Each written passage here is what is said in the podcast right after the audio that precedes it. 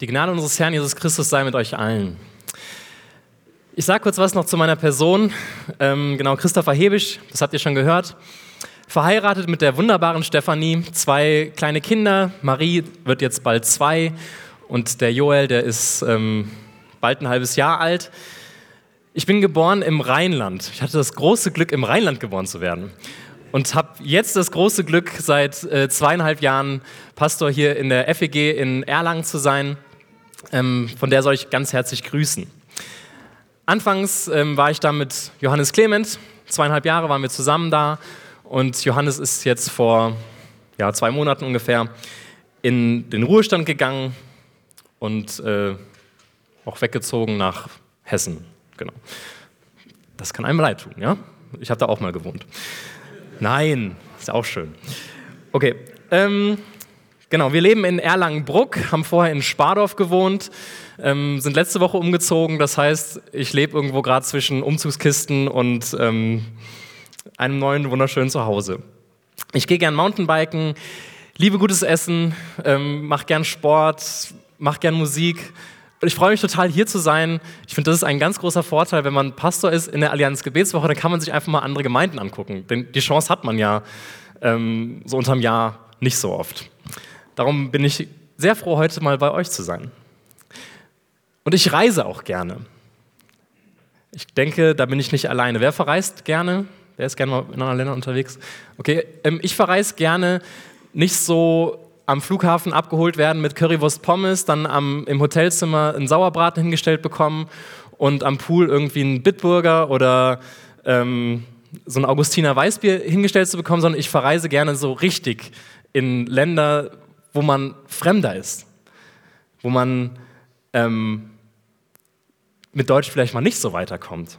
Das andere, das ist mit Kindern, ist das schön und gut, so pauschal, aber so vor Kindern habe ich das gerne mal gemacht. Und es gibt ja so schöne Erlebnisse von Reisen. Ich durfte mal für vier Wochen nach Japan, ähm, so als Bauhelfer für eine Gemeinde. Und ähm, genau, wir sind dann regelmäßig irgendwo hingefahren, haben uns Städte angeschaut, wenn wir mal keine Türen gebaut haben ähm, sind dann auch immer irgendwo essen gegangen. Und ich habe vorher unsere Reisebegleiter gefragt, was heißt denn, es war sehr lecker? Das habe ich mir beibringen lassen, habe das immer geübt im Auto und so, habe mich aber nicht korrigieren lassen. Und ich war aber sehr bemüht, das ordentlich auszusprechen. Ja? Und dann, ähm, ich weiß nicht mehr genau, wie das gehießen hat, ist auch egal. Auf jeden Fall waren wir dann in einem Restaurant. Es gab irgendwas typisch Japanisches, ich kannte es nicht, keine Ahnung. Wollte mich dann für dieses super leckere Essen bei der Bedienung bedanken. Die Bedienung reißt die Augen auf, guckt mich an. Ich sage nichts mehr, ja. Ich gehe einfach und frage dann später, ey, was war denn? Was habe ich denn falsch gesagt? Ja, du hast irgendwie sowas gesagt, hier, ich verprügel dich gleich oder so. ähm, ja, keine Ahnung, ja. Was es war, egal.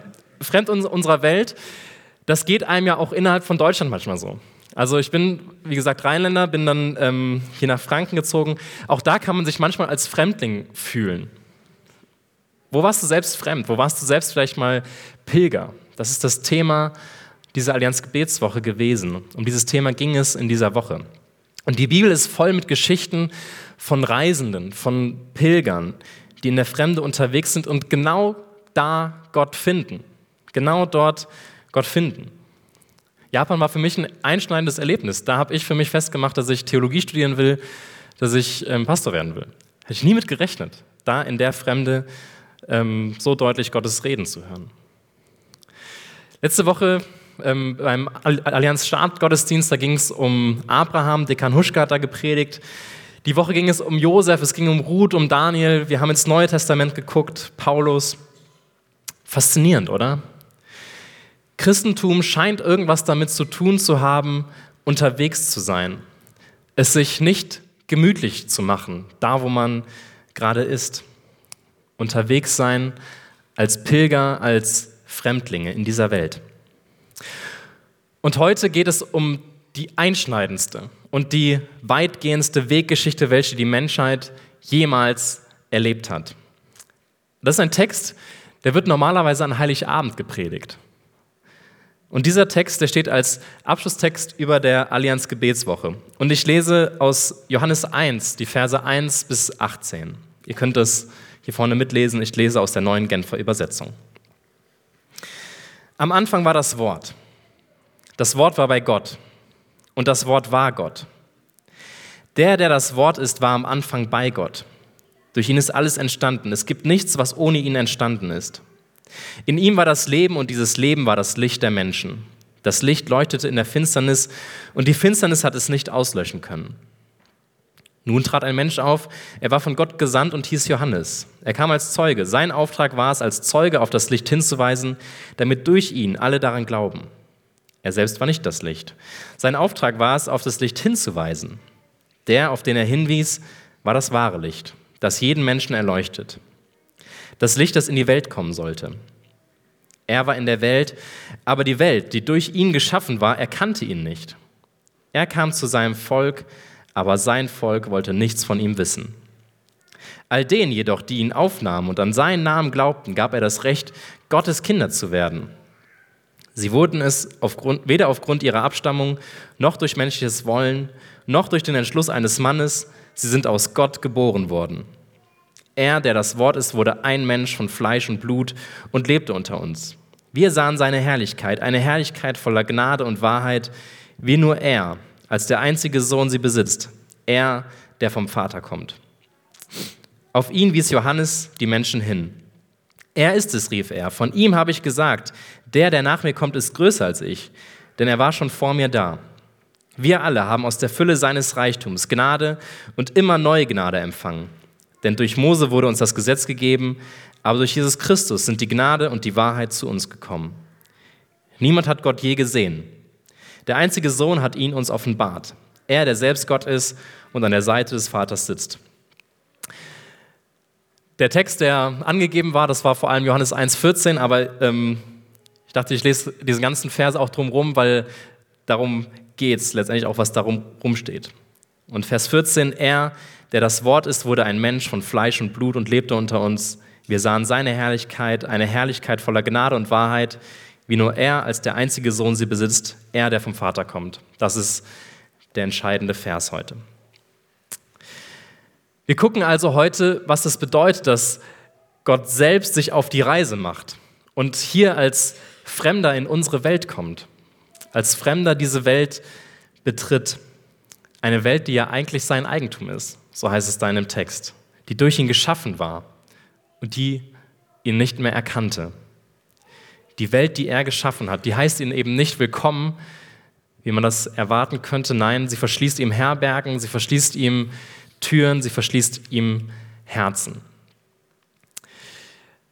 Ich habe das gerade erzählt, wir sind letzte Woche umgezogen von Spardorf nach Bruck. Und davor musste noch einiges in der neuen Wohnung renoviert werden. Ein paar Wände gestrichen, ähm, alte Küche raus, alter Boden raus. Ähm, wenn auch gemietet, diese Wohnung ist in dieser Zeit der Renovierung total zu unserer Wohnung geworden. Wir haben da ganz viel auch rein investiert. Und jedes Mal, wenn ich dann von der neuen Wohnung wieder zurück in die alte Wohnung nach Spardorf gefahren bin, dann habe ich gedacht, heute ist diese Wohnung wieder ein Stück mehr Heimat geworden. Wieder ein Stück mehr unsere Familie. Und dann, an einem Morgen, ein Donnerstagmorgen, verregneter Donnerstagmorgen, bin ich wieder in die Wohnung und wollte ein paar Umzugskisten schon mal hinbringen, die wir fertig gepackt hatten. Ziehe meinen Schlüssel, den ich schon hatte von der Wohnung, stecke ihn ins Schloss und es tut sich nichts. Der Schlüssel hat nicht mehr gepasst. Und ich habe mir einen Moment gedacht, ey Moment, das ist mein Zuhause. Ich komme nicht mehr in mein Zuhause rein. Warum geht das nicht mehr? Hat sich dann geklärt, ähm, der Vermieter hatte das Schloss ausgetauscht und so.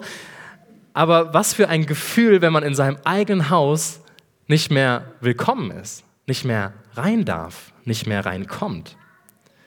In dem, was man doch irgendwie geschaffen hat. Und jetzt waren das bei uns ein paar weiße Wände, das waren ähm, ein paar Umzugskisten, die da schon standen. Da ging es um nicht viel. Aber trotzdem. Und wie viel tausendmal, unfassbar größer muss der Schmerz für Gott gewesen sein, wenn er in die Welt kommt und dann heißt es, diese Welt kannte ihn nicht mehr. Er selbst wird fremd. Und dann passiert das eigentlich Unglaubliche. Diese Weltgeschichte, diese Geschichte, die ja eigentlich schon dieses traurige Ende gehabt haben könnte, wird umgeschrieben, bekommt eine dramatische Wende. Gott selbst betritt als Fremder diese Welt. Und diese Welt wird durch Gottes Glanz, durch Gottes Herrlichkeit verändert, verwandelt. Weihnachten ist noch nicht lange her. Diese Weihnachtsgeschichte, die ist euch noch im Ohr. Da sind Maria und Josef, die machen sich ebenfalls auf den Weg. Die kriegen ihr Kind auf der Reise. Die Geschichte des Auf dem Wegseins, die hört also nicht auf mit Jesus, sondern sie geht, wird weitergeschrieben. Er, der das Wort ist, wurde ein Mensch von Fleisch und Blut und lebte unter uns. Wir sahen seine Herrlichkeit, eine Herrlichkeit voller Gnade und Wahrheit, wie nur er als der einzige Sohn sie besitzt, er, der vom Vater kommt. Dieser Vers, um den es geht, der ist ähm, vielleicht für unsere Ohren auch schon so ein bisschen fremd. Da sind so Worte drin, die wir anders gebrauchen oder vielleicht auch nicht mehr so sehr gebrauchen. Wort gebrauchen wir anders, als es hier gemeint ist. Fleisch gebrauchen wir auch anders. Herrlichkeit, Gnade und Wahrheit. Und das war zur Zeit von Johannes nicht anders. Da wurden die Worte auch anders gebraucht. Man sprach nicht so vom Wort, wie Johannes das da getan hat. Man wusste mit Fleisch auch im johannäischen Verständnis nichts anzufangen. Und mit diesem wohnte unter uns wurde man an die Geschichte aus dem aus, von dem Auszug aus Ägypten erinnert. Ihr kennt die vielleicht, ähm, aber die war damals auch schon knapp 1000 Jahre her. Also heißt, das war auch was, was man eigentlich gar nicht mehr so, so sehr kannte. Aber wir werden eben erinnert an diese Geschichte vom Auszug ähm, Israels aus Ägypten. Und wir werden erinnert an die Begegnung des Volkes Israel mit der Herrlichkeit Gottes am Sinai. Das Volk Israel, das lebte ja zunächst in Gefangenschaft bei den Ägyptern. Mose hat sie aus dieser Gefangenschaft bei den Ägyptern herausgeführt und sie irrten lange Jahre einfach durch die Wüste. Völlig fremd. Aber Gott war damals mitten unter ihnen, ganz sichtbar. Als, als Feuersäule, als Rauch. Gott wohnte mitten unter ihnen, im heiligen Zelt, inmitten seines Volkes, inmitten einer Gruppe aus geflüchteten Sklaven. Und diese Truppe, die hat er ausgewählt, um sein großes Ziel, seine Mission in dieser Welt zu beginnen, dass seine Herrlichkeit immer deutlicher sichtbar würde. Wir haben das gerade gesungen, wie herrlich der Name ist. Und zuerst auf dem Gesicht Mose, dann vor dem ganzen Volk Israel schließlich auf dem Angesicht von Jesus und dann im Leben seiner Nachfolger, im Leben von dir und von mir, in der ganzen Welt. Was mich an dieser Geschichte immer wieder fasziniert, sind so sind diese Dickköpfe. Die Dickköpfe von dem Volk Israel. Im einen Moment sehen sie noch die Herrlichkeit Gottes, sehen diesen Glanz, sehen diese, diese Wahrheit, die ihnen vor Augen gestellt ist. Und dann, ihr kennt die Geschichte, Mose geht auf den Berg, ist ein paar Tage weg und sie sagen, ja, wo ist denn jetzt Gott? Und bauen sich einen Götzen. Geht es dir nicht oft genauso? Du bist vielleicht mit Gott unterwegs und dann siehst du mal kurz nichts von seinem Handeln und sofort wieder auf der Suche nach anderem Halt, nach anderer Sicherheit, nach anderem, was einen durchträgt. Ich finde es wunderbar zu sehen, wie Gott reagiert dass Gott geduldig ist, dass Gott immer wieder geduldig ist, dass Gott immer wieder neu anfängt mit seinem Volk. Er ist geduldig mit seinen Kindern, auch wenn sie sich gegen ihn entscheiden. Wenn sie sagen, nein, wir suchen uns ein anderes, einen anderen Gott, einen anderen Götzen. Die Menschen scheitern und Gott vergibt. Und das ist dieses wunderbare Lied, was immer wieder neu geschrieben wird, was immer wieder neu angestimmt wird. Die Menschen wollen mit Gott leben. Ja, sie suchen Gott, sie suchen die Nähe Gottes. Und Gott will mit seinen Menschen leben. Die Menschen scheitern und Gott vergibt. Gott gibt aber niemals auf. Gott gibt niemals auf. Vers 16. Wir alle haben aus der Fülle seines Reichtums Gnade und immer neu Gnade empfangen. Wir alle haben aus der Fülle seines Reichtums Gnade und immer neu Gnade empfangen. Immer neu Gnade empfangen. Und er geht so weit, dass er selbst Mensch wird, dass er selbst auf diese Welt kommt, damit wir leben. Und das ist die Basis. Das ist die Basis. Und das ist weder aufgrund der Abstammung, so heißt es da in Johannes, noch durch menschliches Wollen, noch durch den Entschluss eines Mannes oder einer Frau, nein, aus Gott geboren worden. Das ist der Grundton. Das Motto der diesjährigen Allianz Gebetswoche als Pilger, als Fremdlinge unterwegs, das schließt mit diesem Text. Aber dieser Gottesdienst heute, und ihr merkt das, das ist kein Schlusspunkt. Das ist kein, so, wir warten jetzt mal geduldig bis nächstes Jahr, wir feiern hier irgendwie weiter unsere Gottesdienste und dann sehen wir uns nächstes Jahr wieder. Und ja, nächstes Jahr gehe ich dann auch ganz bestimmt zu allen möglichen Gebetsveranstaltungen. Nein, wir sind jetzt weiter unterwegs. Wir pilgern heute weiter. Wir sind unterwegs in dieser Welt. Wir sind in diese Welt gestellt. Aber wie gehst du weiter? Wie gehst du, wie gehen Sie weiter in das nächste Jahr? Gottes Pilger hinterlassen in einer dunklen Welt Spuren des Lichts, davon bin ich überzeugt. Wo sie seine Herrlichkeit widerspiegeln, da wird es hell. Das Antlitz der Welt wird verwandelt. Ich möchte euch heute von einem Menschen erzählen. Keiner von euch wird ihn hier kennen. Und ich glaube, niemand von euch wird ihn jemals kennenlernen. Ich erzähle euch von René. René heißt eigentlich auch gar nicht René. Ist auch egal. René arbeitet als Gärtner auf einem Friedhof. Das ist der, der immer dafür sorgt, dass die ähm, Wege vom Laub befreit sind. Der, der die Gräber aushebt. René ist geschieden. René ist vor etlichen Jahren von den Zeugen Jehovas in meine Heimatgemeinde im Rheinland ähm, gekommen. René ist nicht besonders auffällig. René ist jemand, der in der Gemeinde immer am gleichen Platz sitzt, ungefähr, also jetzt nicht hier im Raum, aber bei uns in dem Raum da, so die Ecke, immer. Er betet bei Gebetsgemeinschaften das immer gleiche Gebet. In der Gemeinde kehrt er auch regelmäßig den Hof. Er sammelt die Blätter aus dem Blumenbeeten. René ist ein Mensch, den ich mir wahrscheinlich niemals als Freund gesucht hätte oder als Gegenüber. Wahrscheinlich würde ich René noch nicht mal vermissen. Aber René ist jemand, der hinterlässt in meinem Leben eine Spur des Lichts. Jedes Mal, wenn ich in meiner Heimat bin, in der Gemeinde bin, dann kommt er zu mir, gibt mir einen ganz, ganz weichen Händedruck und sagt, ich bete immer noch für dich. Und mehr brauchen wir gar nicht sagen. Es ist alles gesagt. Oder da ist ein Ehepaar. Sie haben sich einige Jahre sehr intensiv in die Jugendarbeit der Gemeinde in, ähm, investiert. Und sie haben Licht in meinem Leben hinterlassen. Viele Jugendliche wurden durch sie geprägt und sie sind sich dessen vielleicht überhaupt nicht bewusst. Eines Tages, wir haben so eine Aktion gemacht, mit dem Jugendkreis kam der Anruf, dass der Vater von einer aus dem Jugendkreis verstorben ist, ganz plötzlich, an dem Tag an einem Herzinfarkt. Diese Menschen waren da. Diese Menschen waren die ganze Nacht für uns Jugendliche da. Sie haben mit uns gebetet, sie haben mit uns geweint, sie haben mit uns gelacht. Diese Menschen waren unterwegs mit den Jugendlichen aus dieser Gemeinde. Sie haben in sie investiert, sie waren Lichtbringer für viele.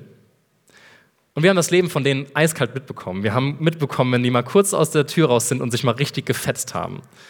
Wir haben mitbekommen, wie sie sich wieder versöhnt haben. Sie wurden zu Lichtweitergebern. Und dass diese Karte, die ganz unerwartet auf einmal im Briefkasten liegt, spricht mir was Ermutigendes zu. Schön, dass es dich gibt. Jemand, der die Herrlichkeit und den Glanz Gottes gesehen hat, gespürt hat, der diesen Vers, den wir gerade gehört haben, verstanden hat, der gibt etwas von diesem Glanz, von dieser Herrlichkeit weiter. Und auf einmal wird die Herrlichkeit voll Gnade und Wahrheit in meinem Leben deutlich. Und es ist nichts mehr, was irgendwo weit weg ist, was ein Text ist, der vor ein paar tausend Jahren oder was geschrieben worden ist, sondern das ist ein, auf einmal wird das lebendig in meinem Leben.